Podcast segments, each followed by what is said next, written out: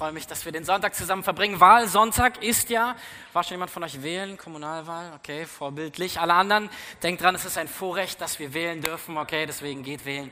Gebt eure Stimme ab heute. Es ist entscheidend. Okay, wir sind also in unserer Predigtreihe Tag für Tag.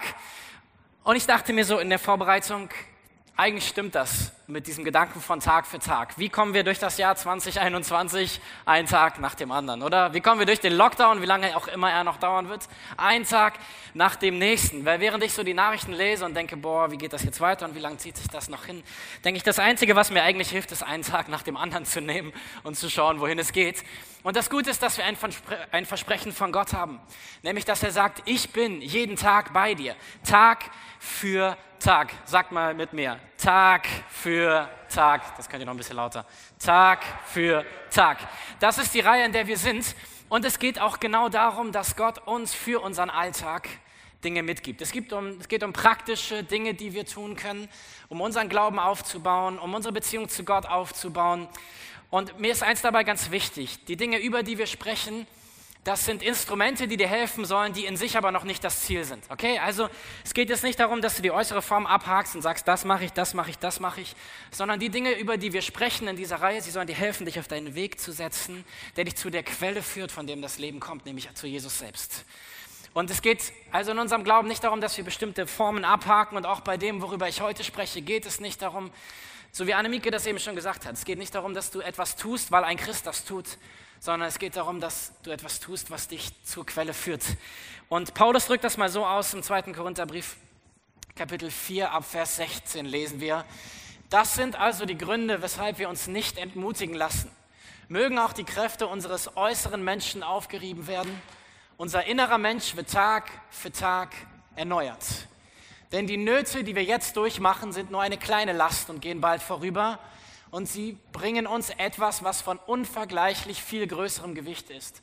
Eine unvorstellbare und alles überragende Herrlichkeit, die nie vergeht.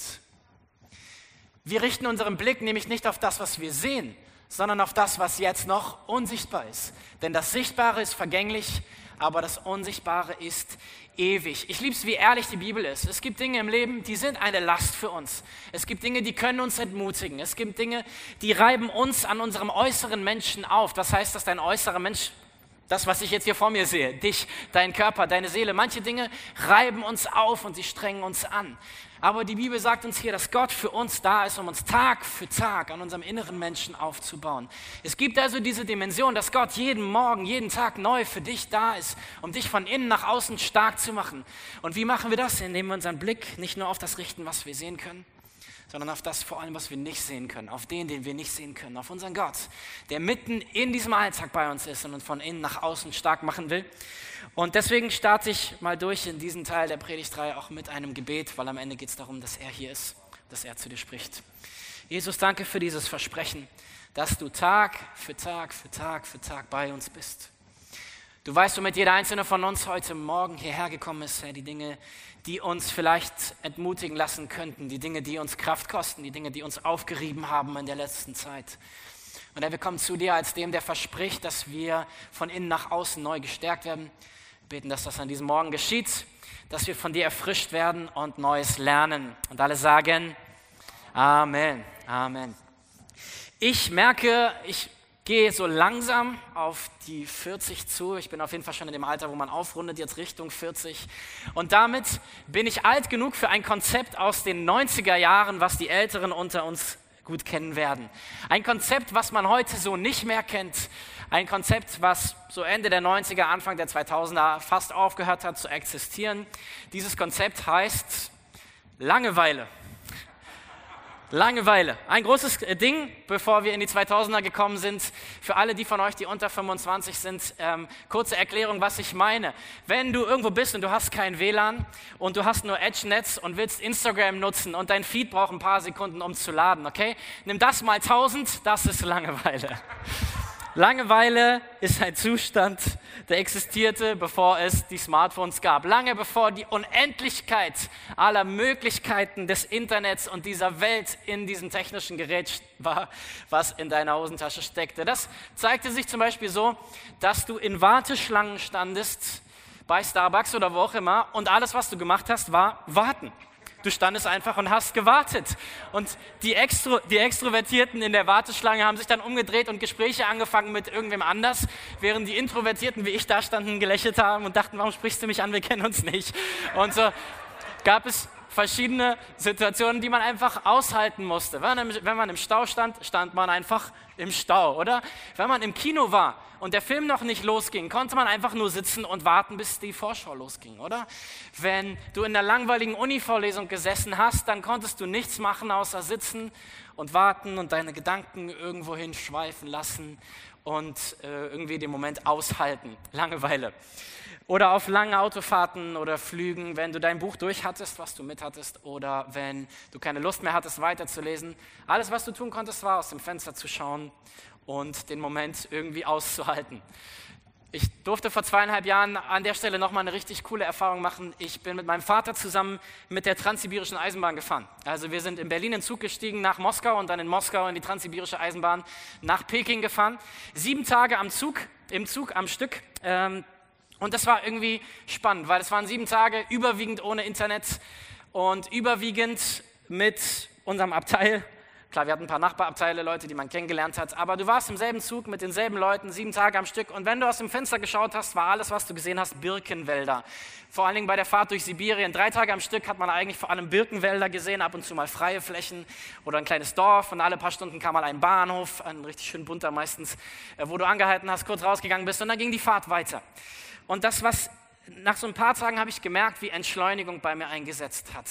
Wie ich einfach mich tatsächlich ans Fenster gestellt oder gesetzt habe und ein, zwei, drei Stunden nur aus dem Fenster geschaut habe. Kannst du dir das vorstellen, dass du zwei Stunden lang nur aus dem Fenster schaust und Bäume anguckst, die vorbeifliegen?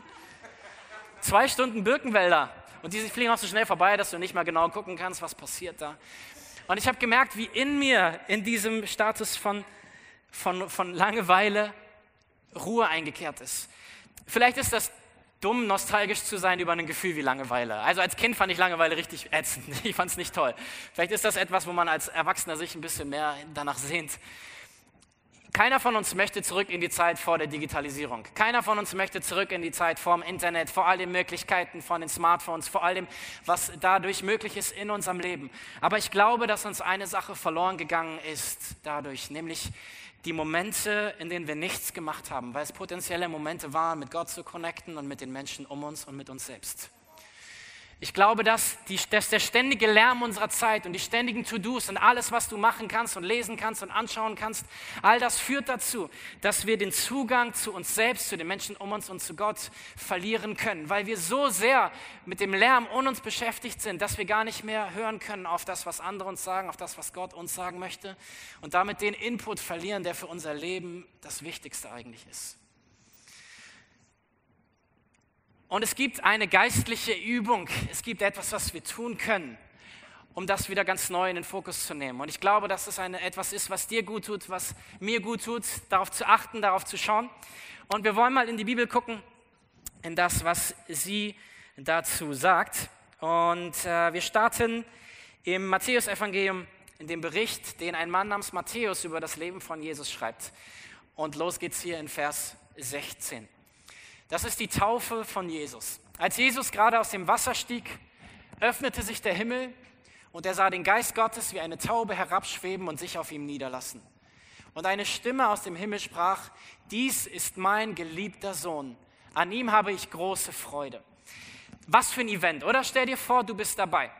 Jesus wird getauft, der Himmel reißt auf, eine Taube fliegt so angeleuchtet, so stelle ich mir das vor von den Sonnenstrahlen, eine Taube fliegt runter, landet auf Jesus, während er aus dem Wasser kommt. Und eine hörbare Stimme spricht aus dem Himmel, das ist mein geliebter Sohn, an ihm habe ich Freude.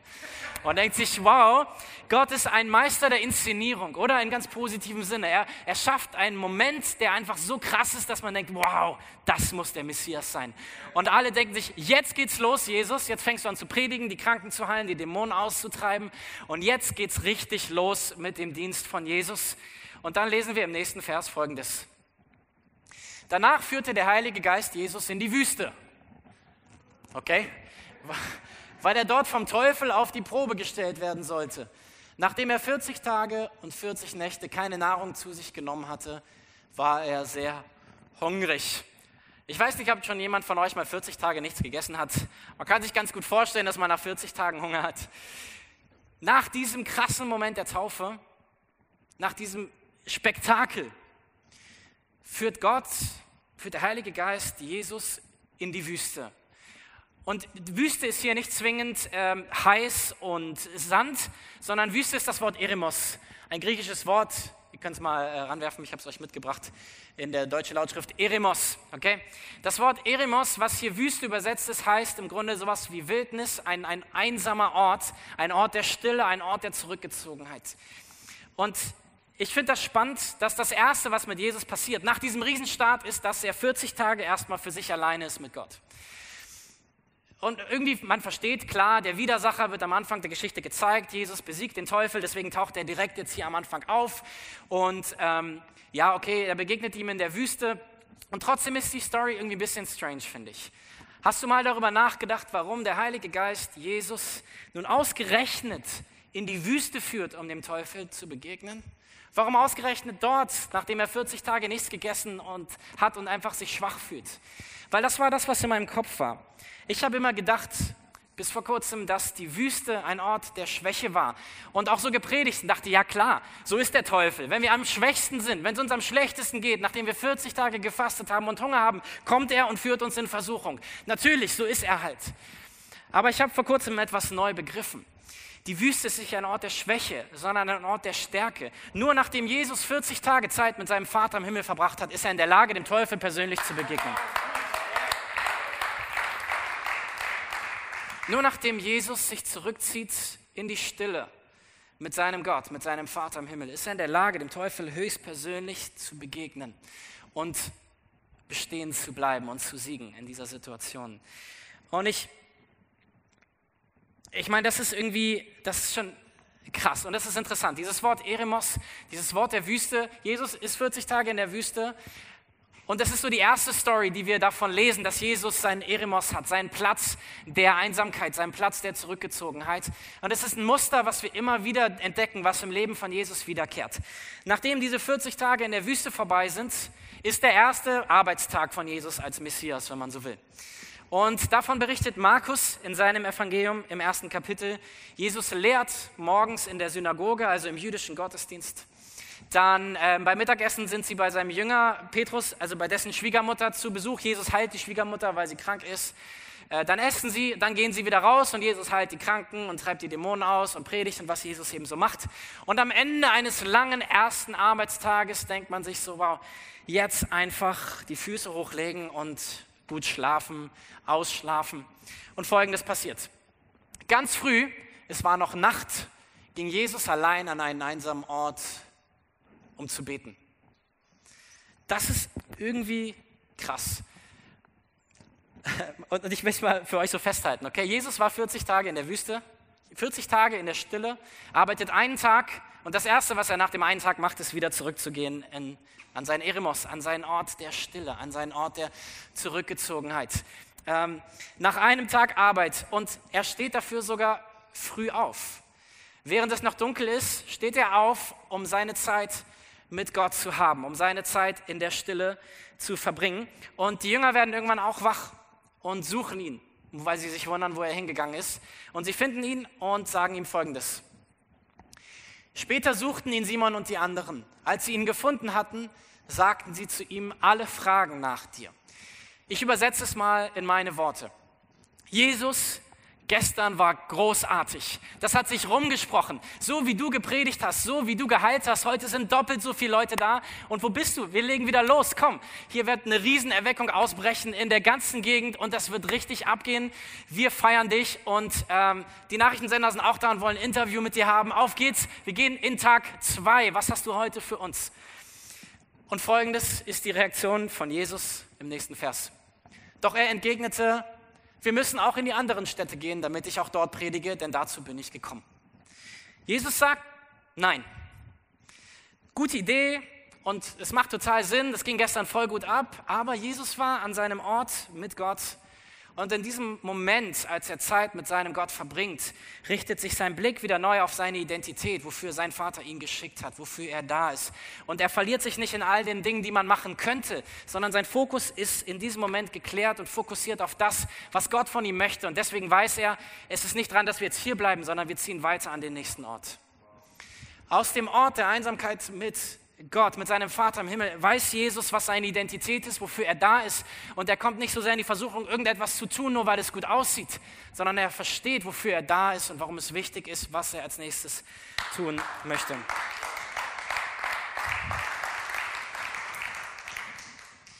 Okay, wir lesen das immer wieder über Jesus. Eine dritte Story habe ich noch für uns aus Markus 6. Ähm, Situation ist folgende.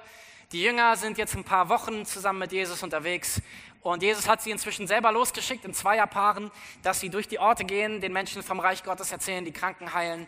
Und sie kommen zurück und sind total begeistert, aber auch total platt. Kann man sich vorstellen. Nach so einem Missionseinsatz, nach so einem großen, dass sie einfach müde sind. Jesus sieht das und sagt zu ihnen Folgendes, als sie zurückkommen. Kommt, wir ziehen uns an einen einsamen Ort zurück. Ihr könnt raten, das ist Eremos, an einen einsamen Ort wo ihr euch ausruhen könnt.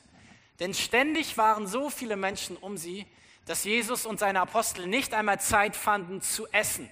Kennt ihr so Tage, wenn es so viel um die Ohren ist, dass du nicht mal Zeit hast, um zu essen? Die Jünger kannten es auch und Jesus auch. So fuhren sie mit dem Boot an einen ruhigeren Ort, an einen Eremos. Also Jesus erkennt, die sind überarbeitet oder sie haben viel investiert. Was braucht es jetzt? Ruhe. Es braucht einen Ort der Ruhe, einen Ort der Einsamkeit, der Abgeschiedenheit. Aber ich liebe das, wie ehrlich und realistisch die Bibel ist, okay? Ähm, Folgendes passiert. Die Menschen sehen das, dass Jesus mit seinen Jüngern in ein Boot steigt und äh, sie sehen, dass sie dabei sind, auf die andere Seite vom See zu fahren. Was machen sie? Sie laufen am Ufer des Sees entlang und sind schon vor ihnen auf der anderen Seite wieder da. Und eine Menschenmenge wartet auf sie, als sie dort ankommen, wo sie eigentlich Ruhe haben wollten.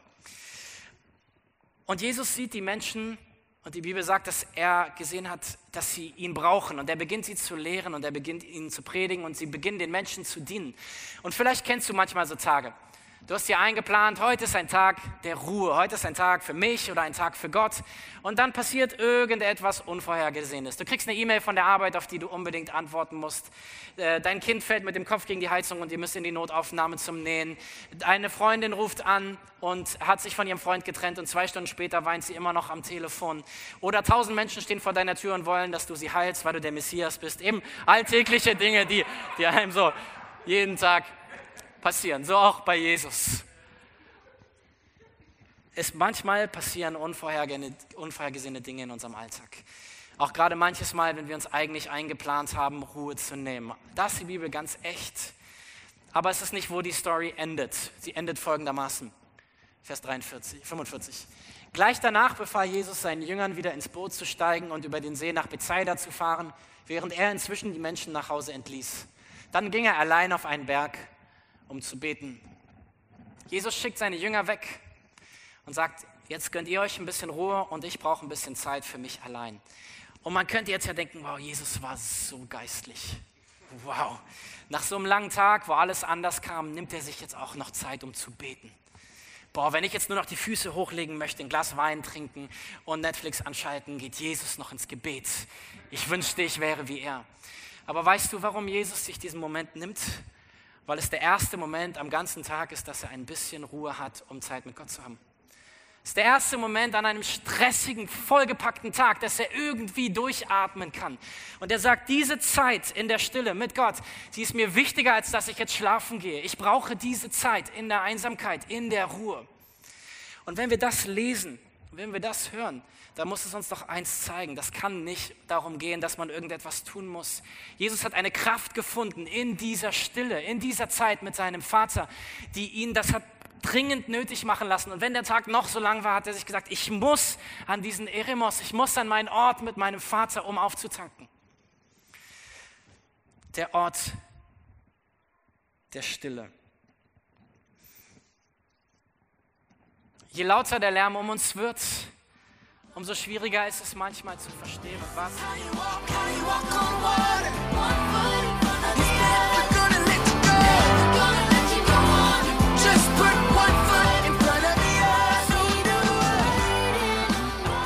Je lauter es um uns wird, umso schwerer ist es, Gott zu hören.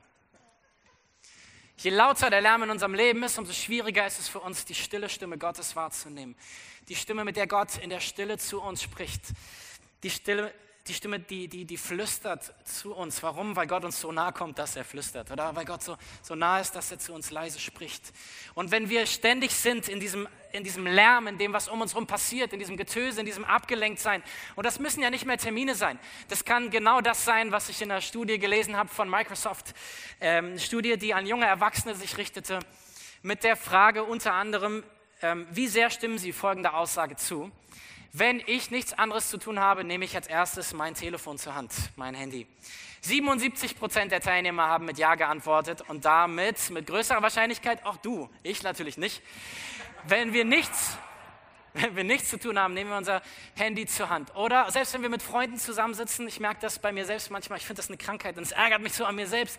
Ich sitze, im Moment passiert nichts und was mache ich? Ich nehme mein Telefon. Wir, wir umgeben uns ständig mit etwas zu lesen, zu schauen, zu tun und lenken uns ab in dem Denken, dass uns das zur Ruhe bringt. Aber das Gegenteil ist der Fall. Wir füttern unser Gehirn ständig mit Informationen und verpassen dabei die Momente der Ruhe. Wir sehen bei Jesus ein Muster, und zwar, dass er sich immer wieder zurückzieht an seinen Ort der Stille. Und besonders wenn seine Tage stressig waren, hat er umso mehr darauf geachtet, an diesen Ort der Stille zu gehen. Wenn ich ganz ehrlich mal sein darf, an den besonders stressigen Tagen meines Lebens, okay, an denen, wo ich nicht mal Zeit finde, um zu essen, ist meine Zeit in der Stille mit Gott das Erste, was hinten drüber fliegt. Aber Jesus macht das Gegenteil. Er sagt, mein Tag wird so stressig oder war so stressig, jetzt brauche ich erst recht noch Zeit in der Stille mit Gott. Und ich, wir sind hier alle im selben Boot, okay? Wir sitzen alle im selben Boot. Diese Zeit ist busy, es gibt viel zu tun, es gibt viel zu sehen, es gibt viel zu machen. Es gibt viele, die etwas von uns wollen und viele, von denen wir etwas wollen. Und so sind wir sehr beschäftigt. Aber so während, und man hat ja so seinen inneren ähm, Ausredenkatalog, nenne ich das mal, okay? Vielleicht sagst du, hey, ich, ich bin extrovertiert, ich halte das nicht so lange aus, wenn es still um mich ist. Oder ich habe ADHS und ich kann mich nicht so lange konzentrieren. Oder ich habe kleine Kinder und das funktioniert einfach nicht. Oder ich habe einen Job, der so anstrengend ist, für den ich morgens so früh aufstehen muss und so spät nach Hause komme, dass ich diese Zeit einfach nicht habe. Was auch immer so deine innere Ausrede ist, ich möchte dir mal kurz die Pause-Taste drücken und dir eine Sache sagen. Jesus braucht es. Jesus brauchte Zeit in der Stille. Und wenn Gottes Sohn das brauchte, meinst du nicht, dass du es auch brauchst?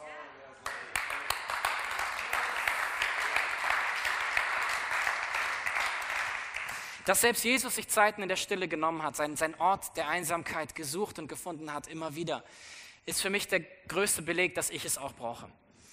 Aber es gibt auch noch andere Belege aus meinem ganz persönlichen Leben. Ich habe euch mal ein paar Punkte mitgebracht, unter der Überschrift, was mit uns passiert, wenn wir keinen Ort der Einsamkeit haben. Vielleicht findest du dich in dem einen oder anderen Punkt wieder. Das erste ist, wir fühlen uns von Gott distanziert. Wenn ich meine Zeiten in der Stille mit Gott vernachlässige, dann hat es ein Symptom, nämlich dass ich anfange, geistliche Fastfood-Nahrung aufzunehmen. Anstatt dass ich selber Zeit nehme, um die Bibel zu lesen und Zeit mit Gott zu haben, lese ich eine halbe Seite in einem Andachtsbuch schnell, bevor ich noch aus dem Haus gehe. Oder ich überfliege nochmal schnell meinen U-Version Bibelleseplan, während ich auf dem Weg zur Arbeit bin. Oder was auch immer geistliches Fahrtut für dich ist, ein, ein Podcast, eine Predigt von irgendwem. Aber es ersetzt nicht die Zeit, die wir selber mit Gott verbringen. Und so, so wächst eine innere Distanz zu Gott. Aber ich kann dir eins versprechen, Gott hat sich keinen Millimeter wegbewegt, sondern du. Die Momente, wenn wir uns von Gott distanziert fühlen, haben nichts damit zu tun, dass Gott sich entfernt. Er ist immer da. Er ist immer da für uns. Er wartet immer auf uns. Aber es sind diese Momente, in denen wir so beschäftigt sind, dass wir unsere Distanz innerlich zu Gott erhöhen. Zumindest ist es das, wie es mir geht. Ein zweites, wir fühlen uns von uns selbst distanziert. Was meine ich damit? Wir sehen bei Jesus, dass er in dieser Stille seinen Fokus findet, was gerade dran ist und was nicht, weil Gott ihm neu zeigt, wofür er da ist. Wenn ich meine Zeit mit Gott vernachlässige, komme ich mehr ins Erledigen und Machen und Tun und das, was ich denke, was dran ist und was ich machen sollte. Und ich komme in dieses Hamsterrad von es muss, es muss und so, dieses wäre gut und jenes wäre gut. Und so, so werde ich immer mehr auch innerlich von mir selbst distanziert in meiner Wahrnehmung von mir selbst und von dem, was ich vielleicht jetzt gerade eigentlich bräuchte oder tun sollte. Das führt drittens dazu, dass, dass wir dauerhaft gestresst sind, oder? Wir haben das Gefühl, wir kommen nie hinterher, wir kriegen nie alle To-Dos erledigt, es wartet immer noch irgendwas Neues auf uns, es gibt immer noch was Neues zu tun. Viertens, wir sind müde. Du wachst morgens auf, wenn der Wecker klingelt und denkst, wow, schon wieder ein neuer Tag, kann ich noch eine Stunde schlafen? Fünftens, wir suchen Ablenkungen, wir suchen den schnellen Fix. Wir suchen das, das, was uns schnell das Gefühl gibt von, jetzt entspanne ich, okay? Also, was auch immer das bei dir ist, vielleicht noch ein Glas Wein, vielleicht ist es deine neueste Netflix-Show, vielleicht ähm, ist es, ach, keine Ahnung, was, was dich ablenkt, vielleicht Social Media, Vielleicht ist es auch eine Sucht, in die du abrutschst, sowas wie Pornografie oder so. Was auch immer das ist, womit du dich ablenkst in diesen Momenten. All das sind Dinge, die wir tun, um unsere Seele zu betäuben, in den Momenten, wo wir uns distanziert haben von uns selbst und einfach müde und kaputt sind und denken, ich, ich will einfach nur etwas tun, wo, wobei ich nicht nachdenken muss, oder? Und sechstens, wir werden launisch. Die Menschen um uns bekommen ab, was sie nicht abbekommen sollten, weil wir es verpasst haben, unsere Zeiten mit Gott in der Stille zu nehmen. Das sind so bei mir ein paar Symptome. Ähm, vielleicht findest du dich im einen oder anderen wieder, am einen oder anderen Tag mehr als am anderen. Und neben dem, dass wir sehen, dass Jesus diese Zeiten brauchte, sind das für mich klare Symptome in meinem Leben. Wenn ich die bemerke, dann merke ich, ich muss wieder neuen Fokus setzen auf meine Zeit mit Gott. Auf meinen Eremos, auf meinen Ort der Einsamkeit, auf meinen Ort der Begegnung mit meinem Gott indem ich zur Stille komme, zur Ruhe komme. Weil die Sache ist, du kannst alle anderen Menschen um dich und inklusive dich selbst, ich sag's mal, ähm, also auf dem Arm nehmen, äh, zu versuchen, äh, zu betrügen, einem was vorzuspielen, zu sagen, mir geht's gut, alles gut, alles passt und du kannst es dir selber einreden, aber du kannst deine Seele nicht auf den Arm nehmen. Du kannst deine Seele nicht täuschen. Zu mir hat mal jemand einen Satz gesagt, der mir bis heute im Kopf geblieben ist, der so wahr ist. Und zwar hat er gesagt, die Seele hat ihr eigenes Tempo. Deine Seele hat ihr eigenes Tempo. Du kannst ein Tempo vorgeben und Dinge tun, aber ob deine Seele hinterherkommt und wie schnell sie hinterherkommt, entscheidet sie selbst. Und wir brauchen diese Momente, in denen unsere Seele aufholen kann und wieder bei uns ankommt. Diese Momente der Ruhe, die wir uns gönnen, um wieder bei uns selbst zu landen, in diesem, um in diesem Bild zu bleiben. Und um wieder bei Gott anzukommen, um diese Distanz zu verringern zu ihm und zu uns. Wir brauchen Orte der Ruhe. Wir brauchen Orte der, der Einsamkeit mit Gott. Und ich möchte nicht, dass du hier heute rausgehst und denkst, ja, stimmt, das ist so schlecht, ich bin so, ich bin so schlimm, ich kriege das nicht hin, ich habe so viel zu tun. Das hilft niemandem, es hilft dir selbst nicht und es hilft auch sonst niemandem, es hilft auch Gott nichts. Okay, also ich möchte mal in einer Analogie sprechen. Meine Frau ich liebe sie, aber wenn ich immer nur dann Zeit mit ihr verbringen würde, wenn ich schlechtes Gewissen habe, dass ich nicht genug Zeit mit ihr verbracht habe und ihr das auch so sagen würde und sagen würde, es tut mir leid, ähm, ich fühle mich so schlecht, weil wir keine Zeit haben und äh, ich glaube, wir müssen mal wieder einen Termin ausmachen. Ich glaube, das wäre keine gute Beziehung und ich glaube, dass Gott genauso wenig davon hat, wenn wir aus dem schlechten Gewissen heraus seine Nähe suchen, sondern er lädt uns ein. Er sagt, komm zu mir, alle, die ihr mühselig und beladen seid, ich will euch erfrischen. Denn mein Last ist leicht und mein Joch ist sanft. Also er sagt, das, was ich euch gebe, das ist nicht die schwere Last, die du jeden Tag selbst durch dein Leben trägst. Wir sind so oft dabei, dass wir denken, wir müssen die Last der ganzen Welt auf unseren Schultern tragen. Aber das, was Jesus uns anbietet, ist, dass wir zu ihm kommen können. Er sagt, hey, lass uns gemeinsam an meinem Joch ziehen. Lass uns gemeinsam in meiner Sache unterwegs sein. Und ich werde dir helfen, die Lasten zu tragen. Ein paar praktische Punkte so zum zum Abschluss, die ich dir mitgeben möchte. Wie geht das? Wie kannst du deinen Ort der Einsamkeit finden? Das erste ist tatsächlich, finde einen physischen Ort. Finde einen Ort der Stille. Ich liebe das.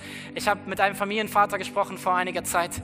Und er sagt, wenn er seine Zeit in der Stille mit Gott nehmen will, dafür hat er sich Noise Canceling Kopfhörer geholt. Richtig teure und gute. Und während seine, also seine Frau und er wechseln sich ab, wer sich morgens wann um die Kinder kümmert. Und während er seine Zeit mit Gott hat, setzt er sich seine Noise Canceling Kopfhörer auf und hat ganz praktisch seinen Ort der Stille. Ich fand das richtig cool und kreativ. Man muss auch in seinen Lebenssituationen die Wege finden, wie man einen Ort kreieren kann der Stille mit Gott. Also finde deinen Ort. Mein Ort ist unser schöner Ikea-Sessel im Wohnzimmer in der Ecke. Der Platz, wo ich morgens mit einer Tasse frisch gekochtem heißem Kaffee mich hinsetze. Mit dem Blick so oft aus der Balkontür raus kann ich gucken, so ein bisschen in die Ferne. Ich liebe das, wenn die Sonne wie heute Morgen reinscheint mir ins Gesicht. Und diese Momente, wo, wo ich neben mir dann meine Bibel und mein Notizbuch liegen habe und meinen Kaffee trinke und bei Gott ankomme und als erstes an dem Tag mit ihm rede. Und das ist so die erste Frage an dich. Was ist dein Ort? Vielleicht ist dein Ort auch draußen. Ich habe einen guten Freund, der geht immer nach draußen, wenn er Zeit mit Gott haben will. Er, er begegnet Gott einfach in der Natur. Er geht immer spazieren ähm, und hat immer draußen seine Zeit mit Gott. Vielleicht ist es der Wäschekeller, äh, weil die einzigen zehn Minuten, die du tatsächlich ruhig am Tag hast, haben kannst in der aktuellen Lebenssituation, die ist, wenn du die Wäsche deiner Kids aufhängst oder so.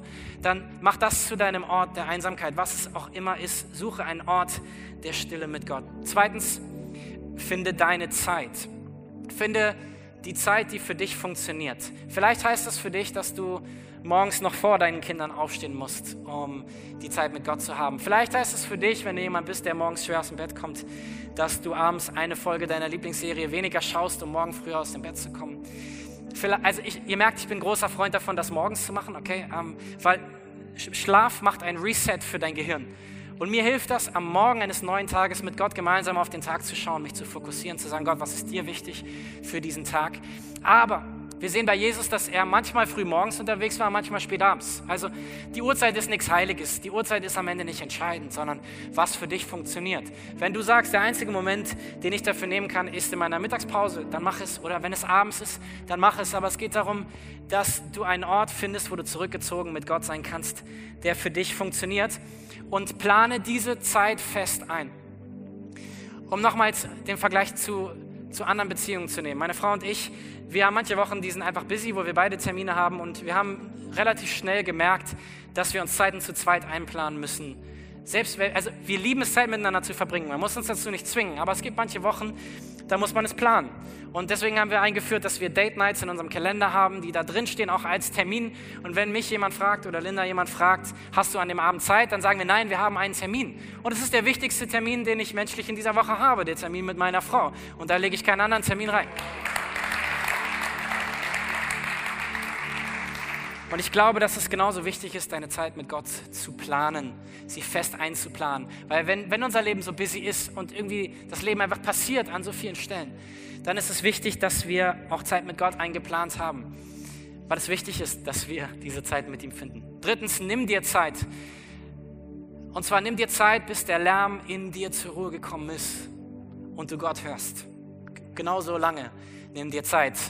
Das ist vielleicht in manchen Situationen nicht eine Stunde, die man Zeit hat. Manchmal ist man froh, dass es ein paar Minuten sind, die man findet.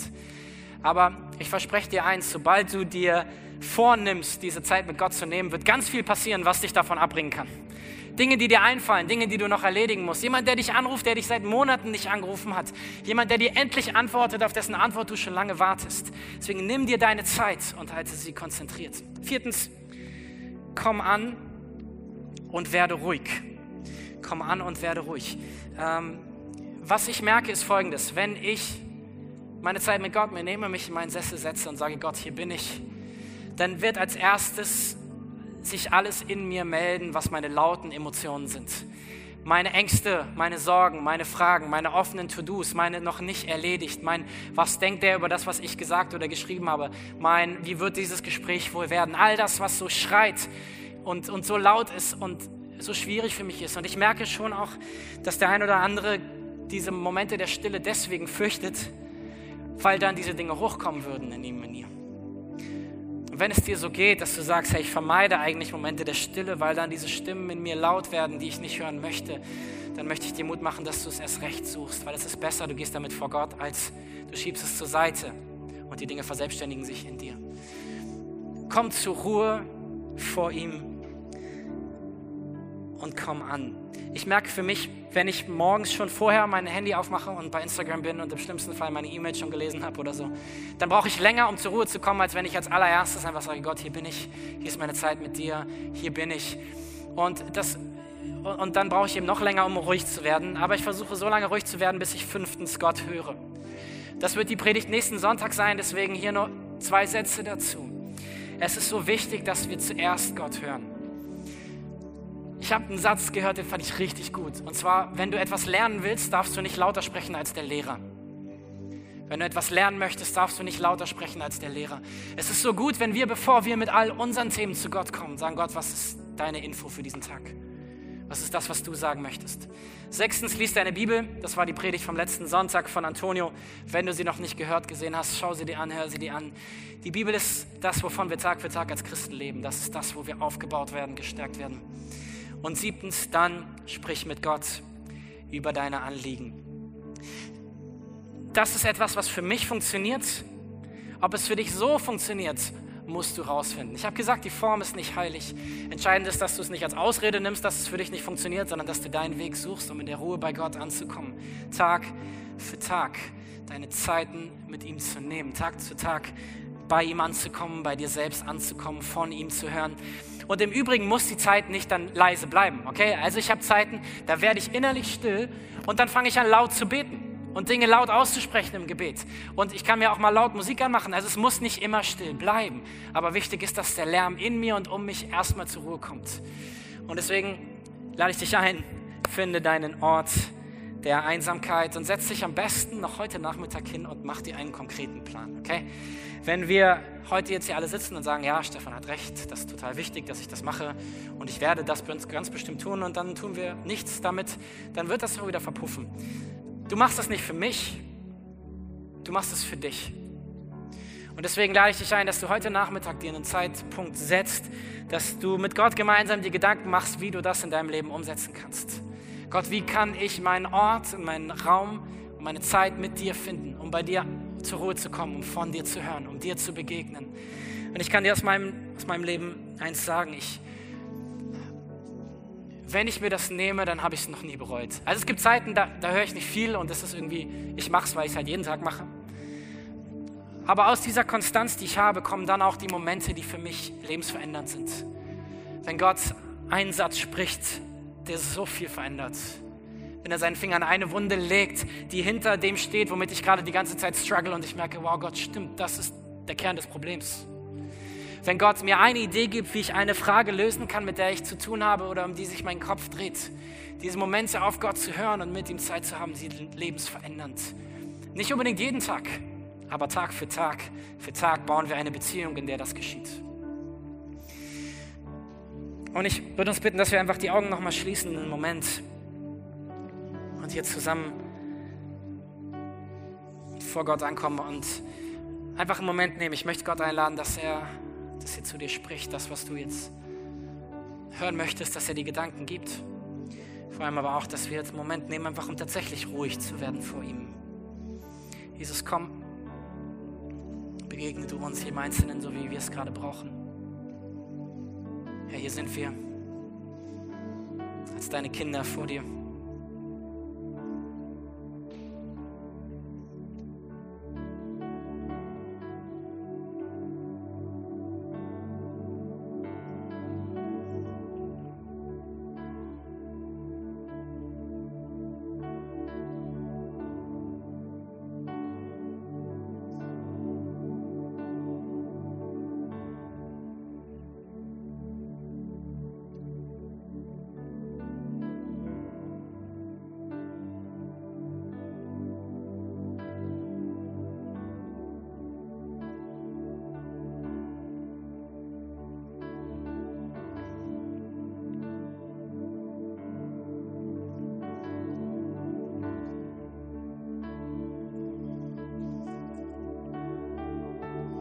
Danke, dass du uns so sehr liebst und uns annimmst und dass du uns in diesem Leben nicht allein lässt, Herr. Danke, dass wir nicht irgendwie selber kämpfen müssen und gucken, wie wir irgendwie überleben, sondern du sagst, du bist Tag für Tag bei uns und baust uns von innen nach außen auf. Und ich bete für uns als mit Move Church und auch als Campus hier in Frankfurt, Herr, dass wir wir eine Kirche sind, die, die genau das lebt, Tag für Tag mit dir unterwegs zu sein, Herr. Die nicht von Sonntag für Sonntag sich irgendwie durchhangeln und versuchen zu überleben geistlich, sondern die einfach bei dir auftanken, bei dir deine Kraft erleben, bei dir Perspektive erleben. Und Herr, ich bete für jeden Einzelnen hier, für jeden, der den Podcast hört, für jeden, der das so mitbekommt, Herr, dass du, ähm, dass du uns hilfst, diese Orte und diese Momente mit dir zu finden. Und lass uns das einfach auch zu Erlebnissen werden, die unser Leben verändern, Herr. Und das Leben von anderen um uns. Amen. Amen. Ich möchte euch noch eine Empfehlung mitgeben. Und zwar vieles von dem, was ich heute gesagt habe, kommt aus einem Buch, was ich sehr schätzen gelernt habe. Das gibt es aktuell nur auf Englisch und deswegen eine Empfehlung für all die von euch, die gut Englisch sprechen oder verstehen.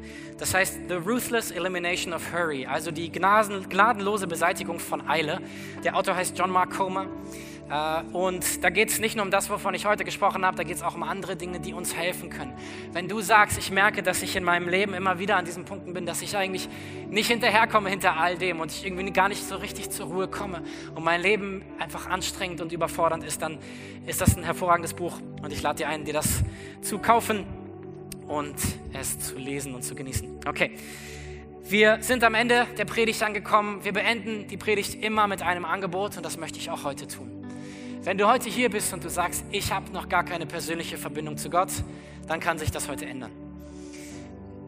Ich habe so erzählt von dem, wie ich Gott im Alltag erlebe und es ist tatsächlich so. Gott ist nicht ein, ein Konstrukt, er ist nicht irgendwo da oben, er ist jemand, der, der mir nah ist, der mich liebt, der mir seine Liebe zeigt, der mir begegnet, der, der redet tatsächlich zu mir.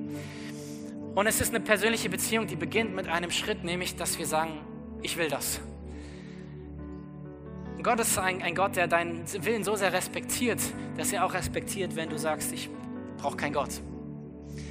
Aber der, sobald du sagst, ja Gott, ich möchte mit dir leben und dein Leben kommt, dir neues Leben schenkt, ein Leben, was über dieses Leben hinausgeht, dass du in diesem Leben Gott erleben kannst und dann für immer bei ihm sein wirst. Er ist der Grund, warum es dich gibt. Er hat dich geschaffen. Er wollte, dass du genau der Mensch bist, der du bist. Und er möchte dir begegnen auch in deinem Leben. Und alles, was es dafür braucht, ist eben dieses Ja. Und wir wollen ein Gebet gleich zusammen sprechen, was das in Worte fasst. Und einfach sag Gott, es tut mir leid, dass ich ohne dich gelebt habe. Vergib mir meine Schuld. Ich möchte ab heute mit dir leben. Nimm mich in deine Familie auf. Kein schweres Gebet, aber ein Gebet im ganz positiven Sinne mit großen Folgen, weil Gott das ernst nimmt. Wenn wir glauben und das aussprechen, dann kommt Gott in unser Leben. Lass uns die Augen mal schließen. Das soll ein privater Moment sein zwischen dir und Gott.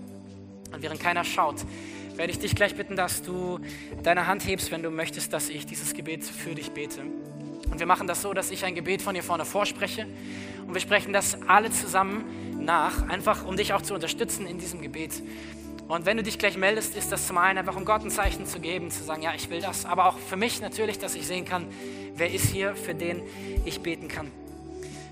Und wenn du heute hier bist und sagst, ja, ich möchte heute mein Leben mit Gott verbinden, dann heb mal deine Hand einfach so hoch, dass ich sehen Dankeschön. Könnt die Hände wieder runternehmen. Und äh, ich werde von hier vorne jetzt dieses Gebet vorsprechen. Wir sprechen es alle zusammen als Church mit dir laut nach. Jesus, danke, dass du mich liebst. Danke, dass du für mich in die Welt gekommen bist. Es tut mir leid, dass ich ohne dich gelebt habe. Bitte vergib mir meine Schuld komm du in mein Leben und sei du mein Gott. Ab heute gehöre ich zu dir. Für immer. Danke dafür. Amen. Amen. Hey, lass uns immer einen Applaus geben für diese Entscheidung. Großartig.